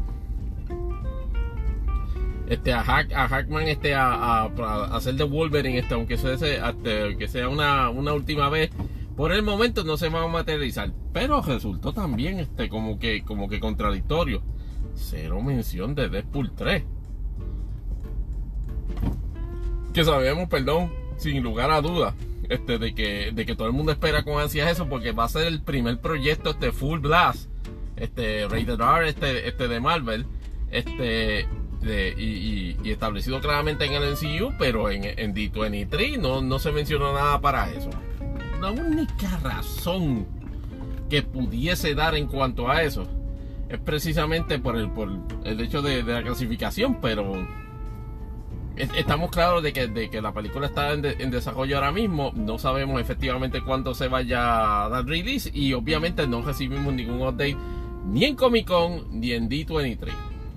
Pero entonces la controversia es que, aunque no era novelo, que no era, no la primera vez que sucedía, pero evidentemente se acrefentó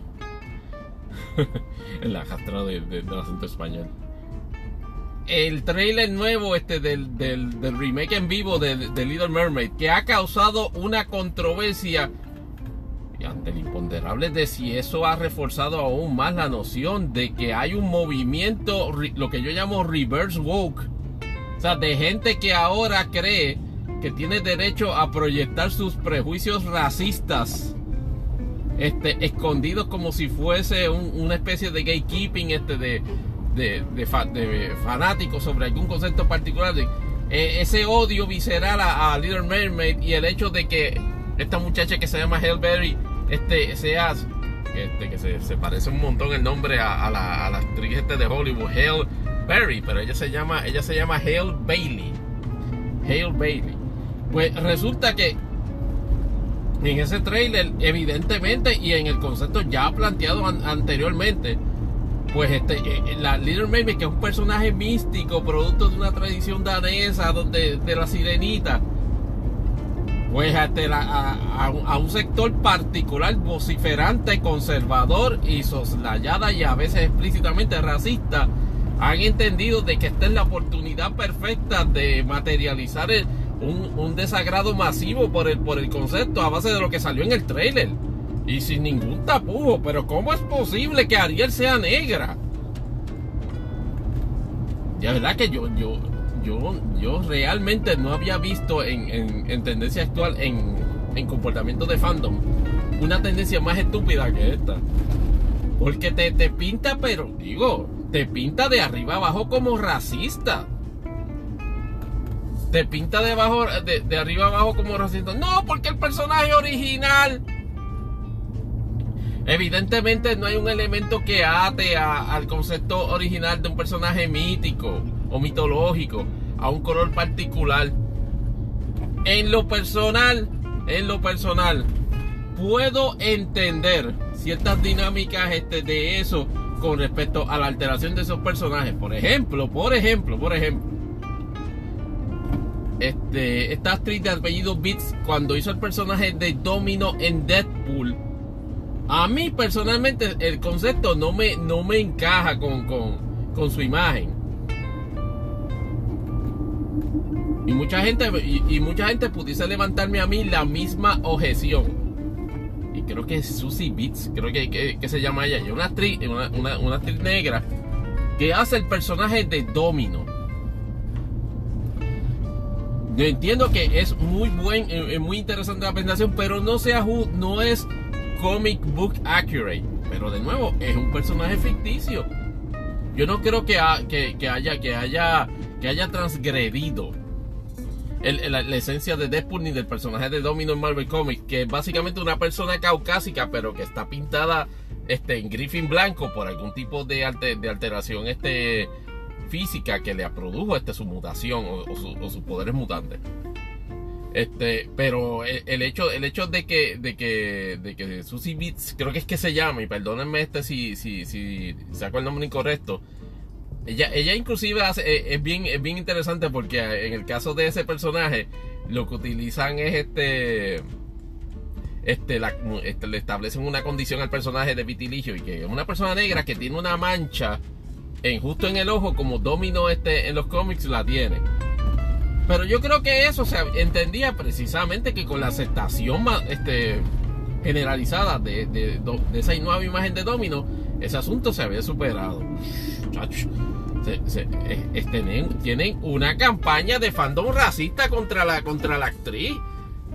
Y usted puede ver en el trailer y el, y el despliegue de talento vocal para cantar las canciones este de, que canta Ariel en, la película original y se da cuenta efectivamente de que este fue un casting perfecto en todo el sentido de la palabra y que yo que soy extremadamente escéptico con este tipo de películas de Disney que pienso que son un vulgar cash grab particularmente de las que más me ofendió en esa dirección fue este wow, este, el remake de Lion King y el, y el remake este de, de Cenicienta.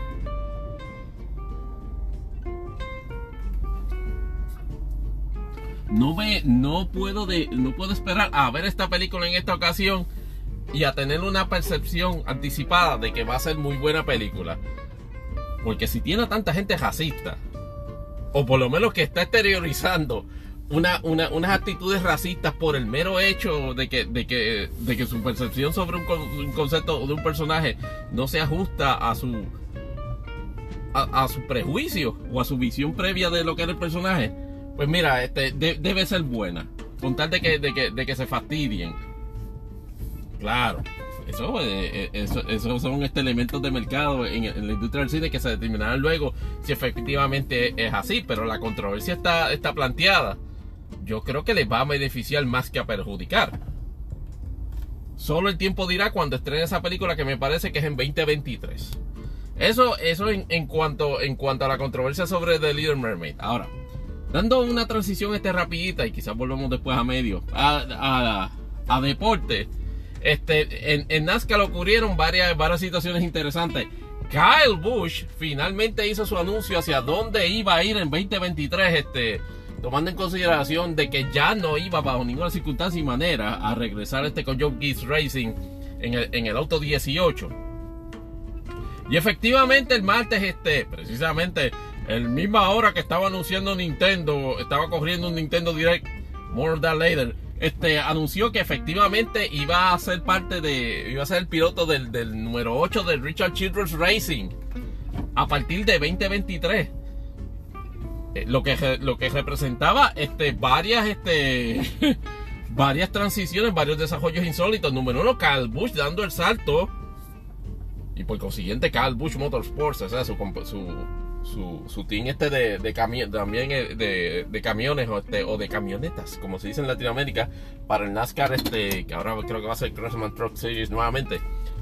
Dando el salto todo él y todo su entorno a Toyota. Digo, de Toyota a Chevrolet. Sino que dando el salto no a Hendrick, sino a Richard Cheetor Racing, que si usted conoce un poquito de fandom de NASCAR, eh, sabrá que hay una historia bien interesante entre ellos dos en un momento dado. Este, cuando estaba en un foto bastante álgido, este, Kevin Harvick este, y, y Kyle Bush, cuando, cuando Bush empezaba en Childress, digo, en, Joe Gibbs, este, que inclusive tuvieron un altercado físico. En el cual este, Childress este, le, este, le dijo a alguien, mira, agájame el que le voy, a, caer la puña a este tipo. Este, me parece que eso fue un incidente que ocurrió en, en el área de los garajes.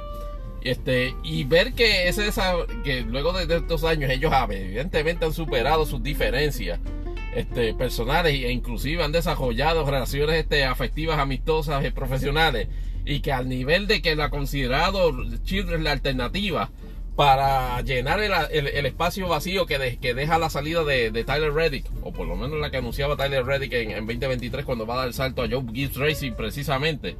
No, perdón, a 23-11 pues resulta este insólito ver cómo, cómo se desarrolló todo esto en ese anuncio del martes.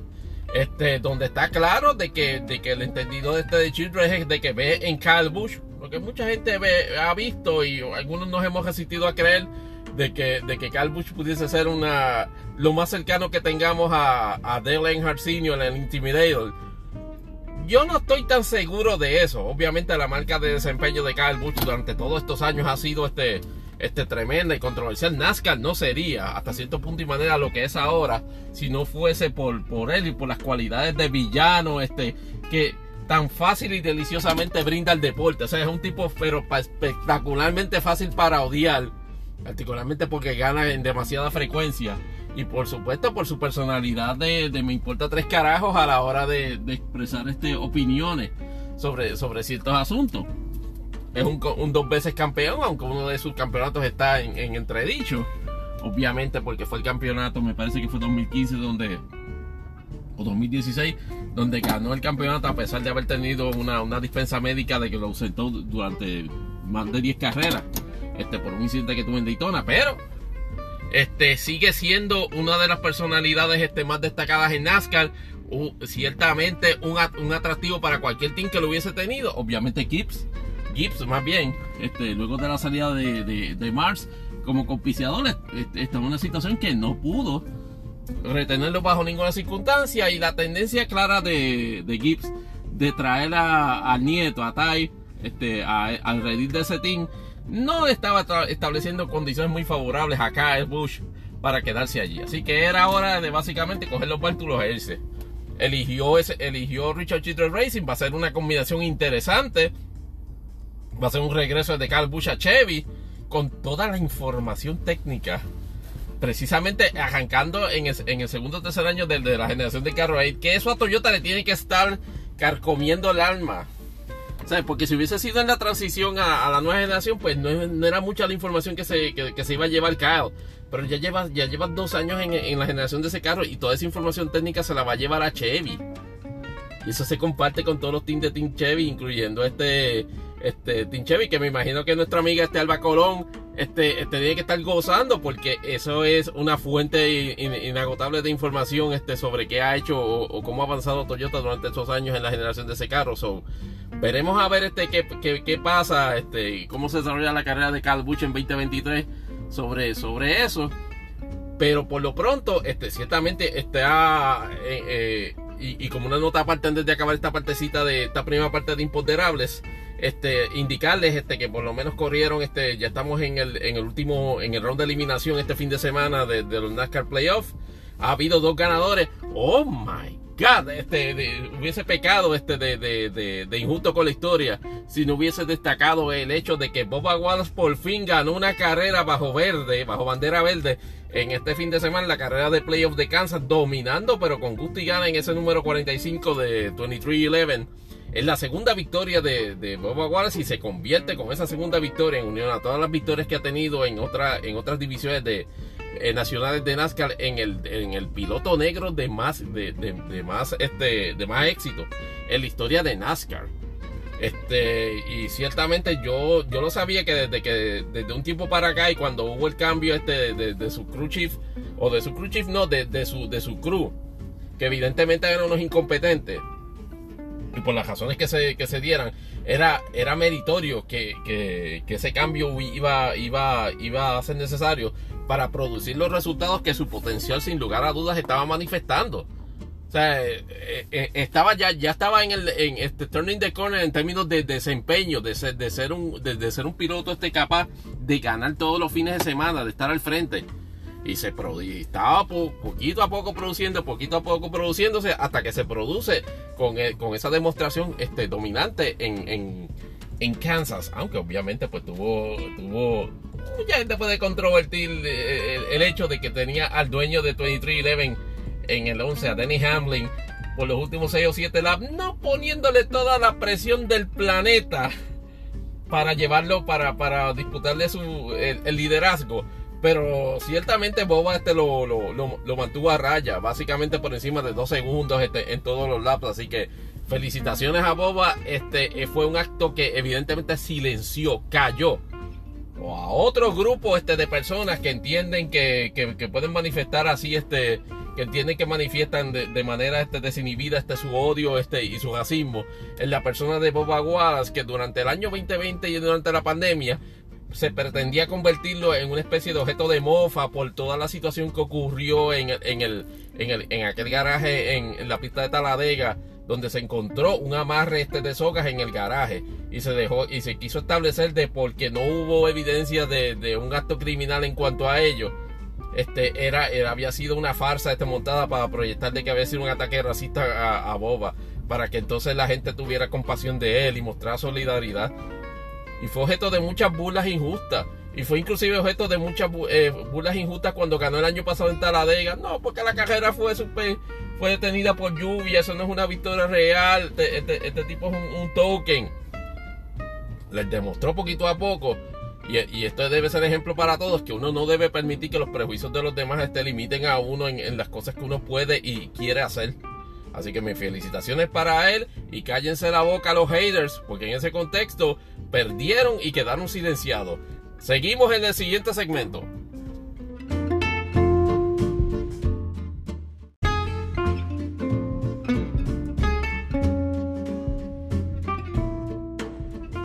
En este segundo segmento de Imponderables, este, partí el área de motorsports porque quería mencionar este ahora una curiosidad que pasó bien debajo del radar.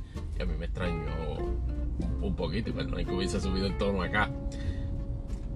Eh, sin mucho, mucha fanfaria ocurrió el Gran Premio este de, de Italia, o el Italian este GP, que por cierto ganó Max Verstappen, pero Max Verstappen y, y resultó curioso este la forma que ganó. Yo sé, y no noté que la conversación en la comunidad de Fórmula 1 y de los succionadores que, que, curiosamente este eh, acostumbradamente estoy expuesto a leer, estaban silentes. Yo no estaba pendiente de ese asunto, obviamente pendiente a la, resucitación de este de, de los Yankees este, de Nueva York, que luego el peor agosto de su carrera, han enderezado el barco este, y, están, y están al son de en septiembre, por lo menos a partir del 5 de septiembre, este, en una hacha de 8 victorias y 2 derrotas en sus últimos 10 y este, unido a la masacre a la masacre mutua este, de fuego enemigo que se dieron los, los Tampa Bay Rays y los Blue Jays de Toronto en una serie no de uno, no de tres, sino de cinco juegos. Este, pues básicamente los Yankees ganaron, me parece que un, juego o juego y medio en su liderazgo en la, división este y ahora creo que están como a seis y medio. y básicamente a ellos, pues, a, a, a los Rays y a, los, y a los Blue Jays de Toronto le toca un schedule fatal durante el resto de lo que queda de septiembre. Este, mientras que los Yankees, lo más fuertecito que les va a tocar, me parece que es una repetición de, una, de una serie este con, con Tampa Bay, aunque no creo. No, perdón, este con Toronto. Creo que les toca una, una serie adicional de uno o dos, de uno o dos juegos, no estoy seguro. Pero entonces, saliendo del béisbol, este, por el momento, oh sí, ah, este, último detalle que quiero añadir, que este podcast, eh, este podcastero no lo había indicado.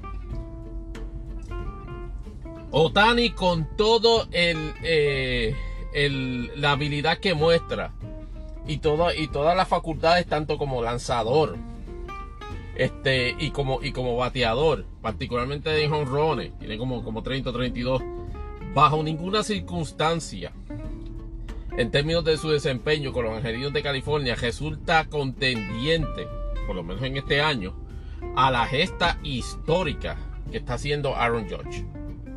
Estamos hablando ya de 57 cuadrangulares. Está ciertamente en un paso espectacular para romper y por mucho. El récord de el récord de honrones en la en la era este pre uso de esteroides porque claro está este, tuvimos este, los elementos este, como Barry Bonds y Mark Maguire que obviamente después tienen unos asteriscos gigantescos porque después se reveló que estaban usando este esteroides y obviamente una persona que usa ese tipo de, de sustancias va a tener un nivel de fortaleza más brutal. Pero, pero entiendo y con el debido respeto no se compara bajo ninguna circunstancia la, el desempeño de Shonel Otani, formidable como es, porque estamos hablando de, y de hecho, Shonel Otani este como, como, como jugador de béisbol es, un unicornio, es una anomalía, es una aberración, pero es una aberración histórica. Es un tipo que, que, que es altamente competente como lanzador y es altamente competente como bateador. Pero por alguna razón nunca establece la diferencia en ese equipo de los Angelinos de California y ahora mismo están en penúltimo en la división oeste de la Liga Americana. Mientras que en el caso de los Yankees de Nueva York, este, Aaron Josh esencialmente se echó el equipo literalmente encima durante ese mes de agosto. Con, siendo él y en algunos, en algunos elementos particulares, en unas instancias, este, Isaiah, que, que Falefa, ellos fueron los únicos dos y, y, IKF fue de forma limitada. Cierro el paréntesis este de mi run bolero este Pro Yankee para volverles a, traer el asunto de Fórmula 1. Resulta que en esa carrera, faltando cinco vueltas, hubo una bandera amarilla, o más bien, este, activaron el safety car.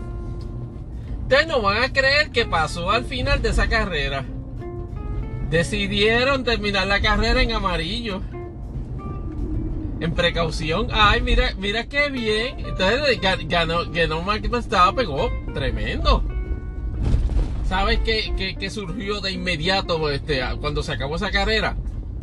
Surgió pero con una fuerza virulenta el hashtag F1, F1 Fix, o sea, la palabra fix, pero en vez de la I, la, el 1 de Fórmula 1. Porque la realidad es que yo tarde o temprano, el, el papelón, el fiasco de Abu Dhabi los iba a morder en las posaderas. Porque iba a haber un momento en que una carrera se iba a decidir de la misma manera. Curiosamente, Charles Leclerc fue víctima eh, eh, también de esta, de esta situación porque Charles Leclerc estaba segundo cuando ocurre ese incidente. O sea que no tuvo la oportunidad de, correr bajo bandera verde este, y, disputarle el liderazgo a, Verstappen.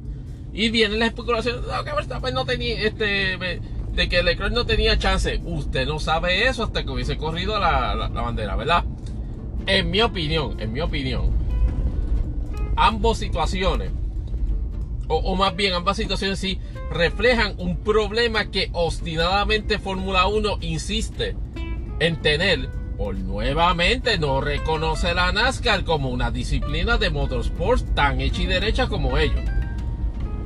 Se necesita hacer una especial este, categoría de arrogante, de, cabrón y arrogante en términos de organización para no reconocer que el concepto de green white checker en NASCAR es que cuando hay un caution y no se puede y se entiende que y se entiende que no se puede acabar la, carrera en el término reglamentario de vueltas se añaden vueltas adicionales me parece que es una o dos. Primero bandera verde después bandera blanca con el final lap y después checkers. Para, para entonces fomentar el, el que se desarrolle el final el que se dé el final de la carrera bajo bandera verde.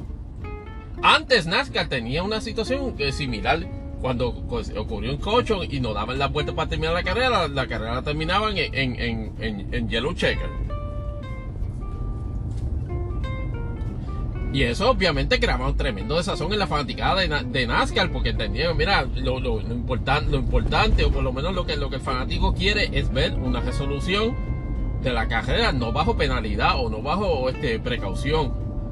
Racing down to the line. La Fórmula 1 ha visto eso durante todos esos años. Vio el, fiasco brutal con que quedaron expuestos luego de Abu Dhabi. Y decidieron no hacer nada. Porque votar a Michael Masi. Porque votar a Michael Masi y hacer un compromiso supuestamente de modificar este, las reglas sobre, sobre, sobre el manejo de la carrera durante un, durante un safety car. Pues no, han hecho, un, no han hecho un carajo. Entonces en Italia, en Monza, les da esta situación y obviamente todo el mundo empezó a hacer los, los, contrastes. Ah, mira, mira qué chévere. Ahora que Verstappen este le favorece, ahora vamos a correr la, carrera bajo cuadro. Digo, bajo, bajo, bajo safety car, bajo bandera amarilla. Ah, pero cuando no le favorecía a él, había que correr este a, había que correr el final esta bandera verde. Ah, no, y dejar pasar todos los carros que se parasen en aquel momento a Lewis Hamilton, que era el líder de Max, Verstappen. No todos los carros que supuestamente estaban por encima de la una vuelta atrás. Y eso le, le creó una mini controversia a Fórmula 1 que se la merece. Porque nuevamente levanta el hecho de que como disciplina de racing, y esto lo digo sin que me quede nada por dentro, todavía tiene que madurar para mí Fórmula 1. Y no niego que se han producido momentos este, puramente este, espectaculares en esa dirección. Tampoco voy a decir que no. Pero Fórmula 1 para mí me parece más bien una feria científica para, para, para billonarios. Fórmula 1 esencialmente es este. Eh, eh, eh, el, elemento es la tecnología de, la, de, los equipos. Max Verstappen está ganando este año porque esencialmente, eh, porque esencialmente me parece que Renault este es lo que este, este, es su equipo. Este tiene, tiene, mejor, tiene mejor desempeño en términos técnicos. Y no hay forma. O sea, mientras Max Verstappen esté en, el que esté en el mejor carro siempre va a ganar. Y eso pasó hasta cierto punto y manera con Lewis Hamilton este, en todos estos años que ha estado este, este primero con McLaren y después con Mercedes GP Petrona. Se trata exclusivamente del de el, aspecto técnico del carro. Mientras mejor esté desarrollado su tecnología de traslación, como llamo yo, no hay, no hay driver que por más habilidoso que sea de otro equipo que le gane.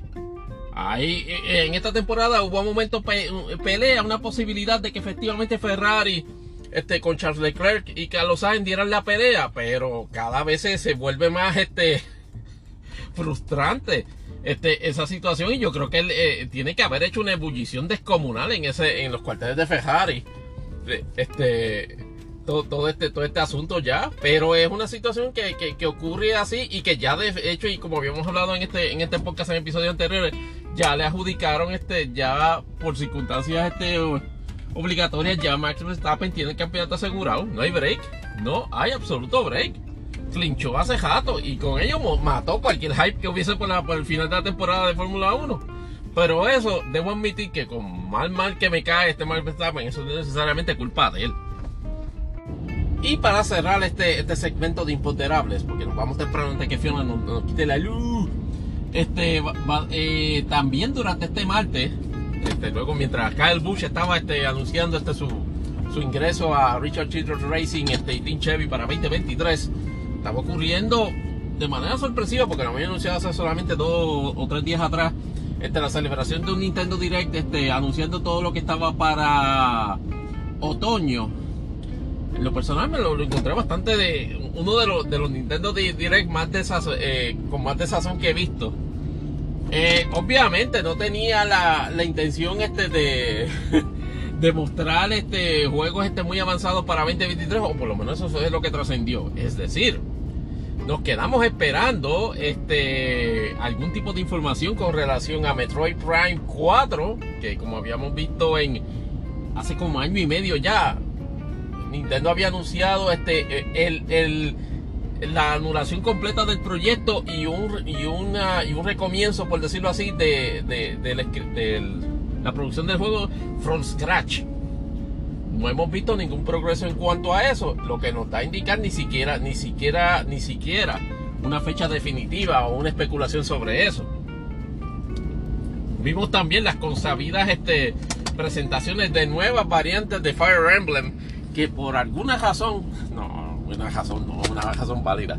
Fire Emblem es el juego de, de Japanese RPG que más popular es en Japón particularmente en la, eh, eh, en, la, en, la consola, en la consola de Switch. Es decir, es la gallina de los huevos de oro, aunque ustedes no lo crean. El escepticismo que nosotros en América, y cuando digo América es América, Norte, Centro, Sur y América, eh, le tenemos un escepticismo a, a la obsesión de Nintendo con eso, pero es básicamente una movida financiera. O sea, Fire Emblem es un juego que a los japoneses les gusta mucho. Y el día que Nintendo venga un año y diga, mira, no va a haber este variante de Fire Emblem, eh, le va a crear problemas en su, en su market share en Japón.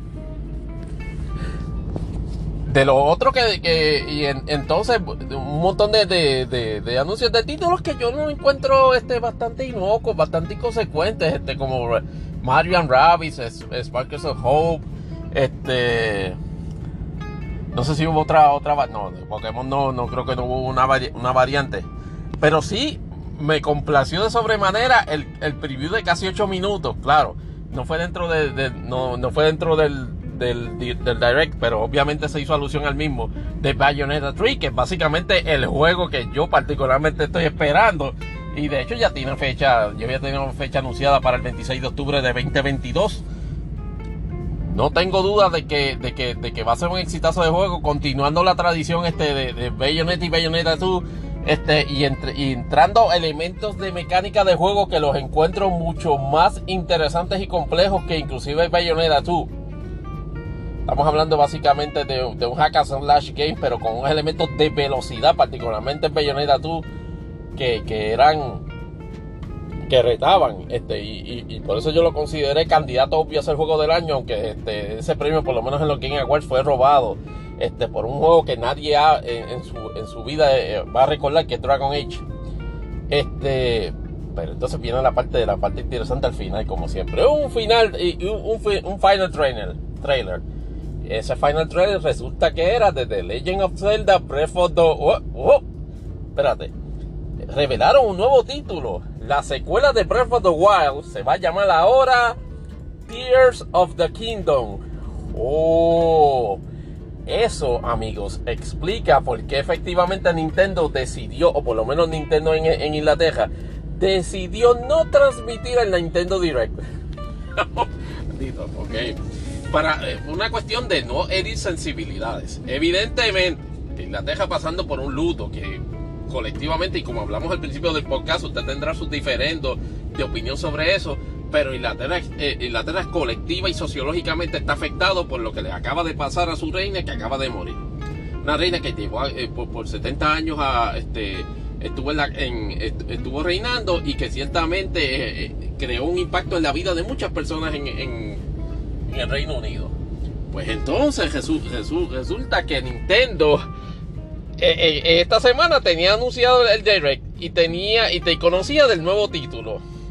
Entonces la gente de UK pidió permiso, mira, este, pues no, no, permiso para no pasar el direct, este, porque la alusión al título Tears, o sea, lágrimas del reino, iba a ser una alusión, este, hasta cierto punto proyectarse medio burlona, este, o tratar de livianizar, por decirlo así, el, el, tramo o la tragedia del país, este, con, con producto de la muerte de su reina. Así que Nintendo UK este, decidió este, recoger vela y, pasar, y no pasar el, direct en vivo. Pero resultó este, una, una, una casualidad espeluznante cuando por lo menos el resto del mundo ve el título y dice, oh, al unísono decía, oh, ya veo por qué, porque Inglaterra no lo, no lo va a pasar. Pero obviamente el juego está anunciado oficialmente para el mes de mayo de 2023. Así que yo entiendo que sin ningún, sin ningún problema ese año deberá ser este, catalogado como juego del año. Pero eso tampoco lo vamos a saber hasta que salga este, precisamente en esa fecha y tengamos la oportunidad, si Dios quiere, de jugarlo en el Nintendo Switch. Y con eso doy este final a, Impoterables este, antes de que Fiona se nos lleve la luz.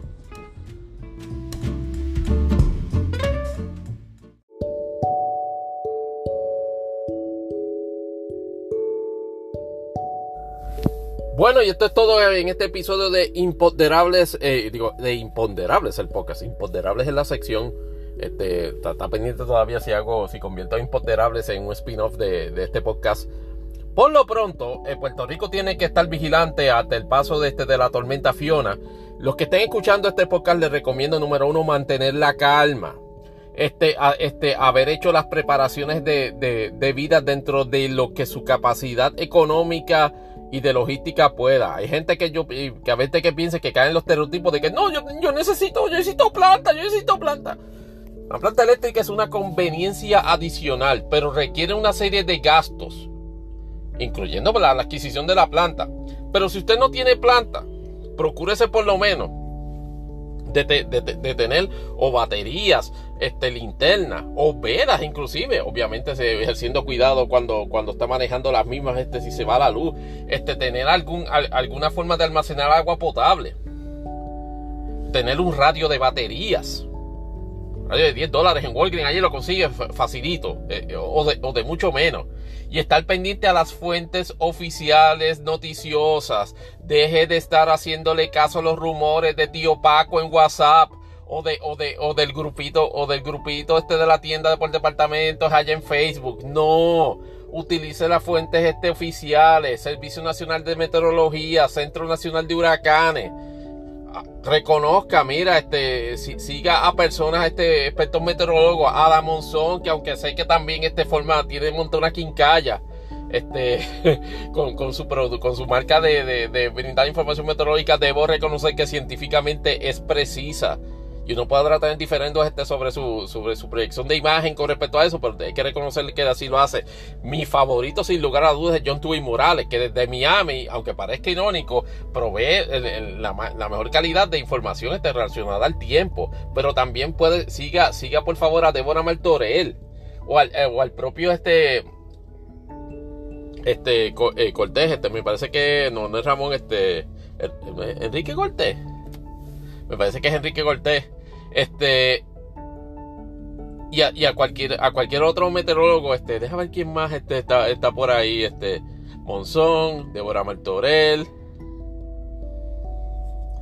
Tiene, ah, me parece que Robaina es la, es la, es la compañera que trabaja en, en, en Telemundo. También sígala.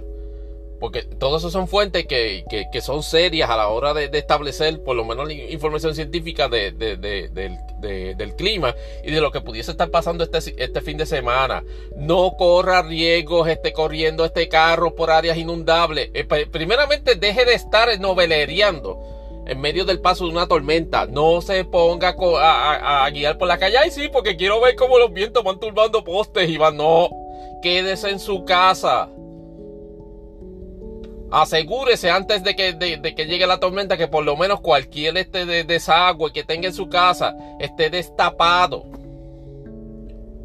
Suena preachy, ¿verdad? Pero, es, pero, pero son, son consejos que yo, lo, que yo los sigo y espero sinceramente que lo, que lo sigan ustedes para que de alguna manera se, se cuiden y podamos pasar este, este, este, evento que en, su, en el peor de los escenarios lo que va a promover es una cantidad extraordinaria de lluvia. Gracias a Dios los vientos se mantienen sostenidos porque Puerto Rico parece que tiene un firewall tipo 666 en el área del Caribe con esos vientos cortantes y no ha permitido que Fiona, a quien no le han faltado ganas aparentemente para desarrollarse, no haya podido pasar de de 50 o 60 millas de viento. Esperamos en el favor de Dios que todo, que todo esté bien y que en la próxima semana podamos este reírnos del incidente y de los papelones. Claro, está teniendo luz. Para así poder escuchar otro episodio de Imponderables de Podcast porque este se está acabando en este momento. Gracias por, este, por, la, sintonía, por decirlo así. Se pueden comunicar, pueden comunicar a nuestras direcciones de correo electrónico y redes sociales. Mi nombre es Tony Barrios. Cuídense mucho, Dios los bendiga y hasta el próximo episodio. Bye.